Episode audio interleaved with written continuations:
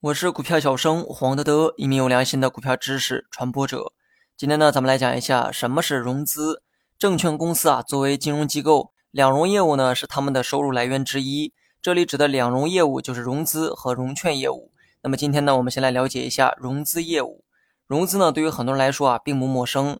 公司上市就是一种融资的行为，这叫做股权融资。这种融资呢，是不需要还本付息的，公司呢也不会承诺这些钱必须要归还。属于是自负盈亏的游戏，而今天要讲的融资属于证券公司的一项业务，一项针对投资者的业务。那么以下呢，将证券公司啊简称为是券商。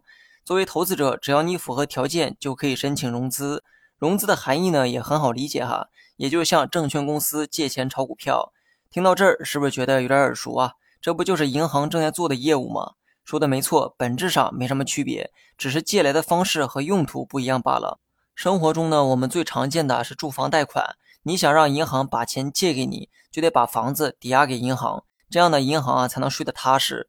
股市中的融资业务啊也是如此。你看好某家公司的股票，认为今后股价会上涨，为了追求超额的收益，你呢决定向券商借钱去买入该公司的股票。但是人家也不可能平白无故的把钱借给你，银行拿你的房子当做是护身符，券商呢则要看你的证券市值。也就是你目前拿着的股票也属于资产，这些股票呢会质押给券商作为担保，然后呢人家才会把钱借给你。既然这个钱呢是借的，那就得还，还的时候还要付利息，而且这笔资金呢只能用于投资证券，你想拿出来用于消费、买房、买车是不可能的。所以啊，不要动歪脑筋。如果一切顺利，你拿着借来的钱去买某只股票，股价如你所愿出现了上涨，然后呢你再将它卖掉换成现金。最后将当初借的本金和利息归还给券商，而股票上涨带来的差价则属于你的额外收益。